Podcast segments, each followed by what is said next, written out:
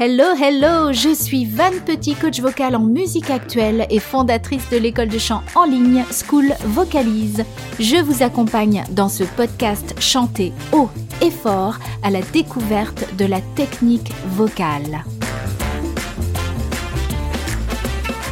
Vous vous dites, j'ai une petite voix, ma voix elle n'est pas assez grosse et donc peut-être vous n'aimez pas cette petite voix que vous avez. Eh bien restez avec moi parce que moi je vais vous dire tout ce que vous pouvez faire avec votre petite voix. D'abord, avant de commencer, je voudrais vous dire que les petites voix ont tout à fait leur place et sont tout autant jolies que les grosses voix. Je vais vous donner des exemples de ce que j'entends par petites voix, c'est-à-dire des voix qui sont plutôt fines, qui sont des voix magnifiques. Si je vous dis Eva Cassidy, si je vous dis Daniela Andrade, Nathalie Imbruglia, ou Juliette Armanet, ou Anne Silla, et pour les hommes, Anthony Johnson, Christophe, Pascal Obispo. Ce ne sont pas des chanteurs et des chanteuses qui ont des grosses voix. Par grosse voix, par exemple, on pourrait penser Joe Cooker ou d'autres chanteurs et des chanteuses à voix comme Tina Turner, peut-être même Adele qui a une grosse masse vocale. Maintenant, qu'est-ce que ça veut dire une petite voix? Une petite voix, quand on pense petite voix, on pense quelque chose de fin, de léger, qui peut-être n'a pas beaucoup. Par exemple, là, j'ai allégé ma voix, donc je vous parle comme ça.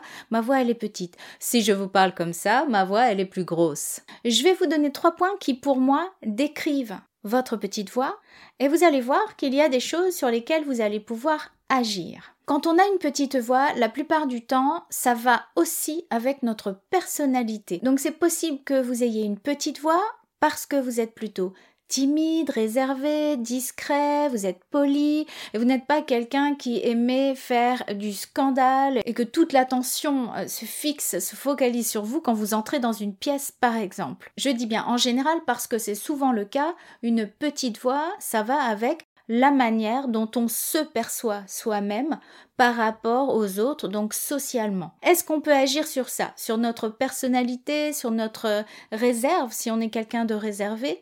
Alors oui, on peut agir, ça prend du temps, mais on peut faire quelque chose. Ça ne veut pas dire de changer complètement la personne qu'on est. Vous allez voir comment vous allez pouvoir réussir à grandir. La deuxième chose quand on a une petite voix, c'est que ça peut être génétique. Génétique, par là, j'entends physique, c'est-à-dire que vous êtes né avec un corps et que, à moins de faire de la chirurgie, vous n'allez pas pouvoir modifier ce corps, c'est-à-dire les éléments, vos organes. Par exemple, ça peut être d'avoir des cordes vocales qui sont plus fines, d'avoir un conduit, donc un pharynx qui est plus fin, d'avoir euh, des résonateurs qui sont plus petits, d'avoir euh, tous vos organes qui sont plus fins, plus petits, plus précis, plus délicats, et ça ne donnera pas le même son de voix si vous avez les mêmes organes, puisque bon, on a tous les mêmes organes hein, si on parle, et qu'on a des organes qui sont plus larges, avec un conduit qui est beaucoup plus large, avec plus de masse autour des cordes vocales, avec des cordes vocales qui sont plus épaisses. Ça, c'est génétique et là, vous ne pouvez rien faire. Alors ne restez pas frustré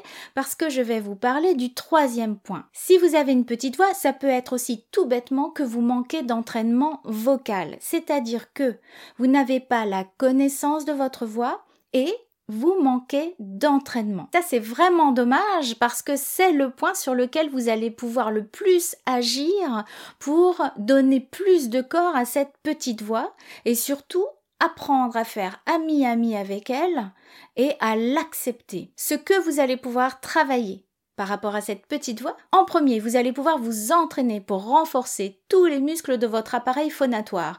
Bien sûr, on pense directement aux cordes vocales et à tous les muscles qui les actionnent, mais il y a aussi les muscles du support et il y a tout ce qui va vous aider, donc tous les muscles qui vont faire que vous allez articuler de telle ou telle manière et que vous allez sculpter votre son d'une telle ou telle manière. En deuxième, vous allez pouvoir apprendre à jouer avec vos espaces de résonance. Quand on fait résonner notre voix de telle ou telle manière, donc on la place de telle ou telle manière, on n'a pas la même puissance, le même volume et la même couleur non plus. Donc c'est très important aussi d'apprendre à jouer avec les espaces de résonance. La troisième chose très très importante, c'est d'apprendre à nuancer votre chant. Alors vous allez me dire oui mais si j'ai déjà une petite voix et que je nuance encore plus, on va plus m'entendre. C'est pas vrai du tout. Vous pouvez très bien nuancer votre chant en faisant par exemple des transitions de registre, par exemple en passant de voix de poitrine, ah, voix de tête. Tout de suite, on entend une différence dans la voix. Donc c'est une petite voix qui ne va pas devenir une grosse voix, mais qui va devenir hyper jolie parce que hyper contrôlée, hyper maîtrisée et tout en nuances. La quatrième chose que vous allez pouvoir faire, c'est d'apprendre à jouer un tout petit peu, donc à faire des réglages minimes avec votre larynx. Je vous montre un exemple tout bête. Je vous fais un A avec ma petite voix. Ah. Maintenant, je vais jouer avec mon larynx. Exactement en mettant la même quantité d'air, en ne faisant rien d'autre. Je ne fais pas un placement spécial, donc ah. J'ai un tout petit peu abaissé mon larynx. Attention, quand je vous dis un petit peu, c'est vraiment un petit peu. Sinon, vous allez déjà ça peut être dangereux selon euh, si vous allez dans les aigus ou dans les graves. Et puis surtout, ça peut être très moche, c'est-à-dire ne plus ressembler du tout à votre voix parlée et on a l'impression que c'est carrément une autre personne hein, qui, va chanter à votre place. Mais ce sont des petits ajustements, le larynx, donc vers le bas ou vers le haut, hein, selon qu'on veut éclaircir ou obscurcir notre voix, qui peuvent lui donner du corps et une couleur différente. Donc ça, vous allez aussi pouvoir apprendre à le faire. Bien sûr, il faut que vous vous y mettiez et que vous arrêtiez de vous dire j'ai une petite voix, donc de toute façon, ben, elle n'est pas intéressante. C'est pas vrai. C'est pas vrai. Et plus vous allez travailler, votre petite voix, découvrir la technique vocale et apprendre donc à appliquer cette technique en utilisant votre voix, plus vous allez la développer, vous allez apprendre à l'aimer, très très très important. Hein. Les élèves qui sont dans mon école School Vocalise, la plupart commencent avec une idée de leur voix qui en fait évolue, évolue tout le temps qu'ils sont dans l'école parce que ils travaillent sur leur voix, ils la découvrent,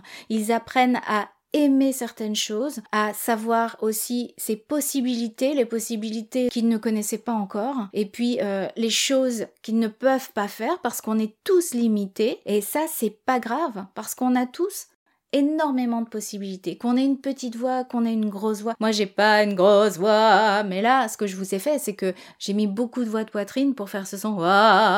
Et j'ai un petit peu baissé le larynx, il y a du vibrato dessus. Alors que quand je parle, je parle plutôt avec une voix qui est petite. Donc votre petite voix, elle ne demande qu'à grandir, mais il faut que vous appreniez à la maîtriser et que vous fassiez le premier pas. Alors c'est quand que vous allez faire le premier pas?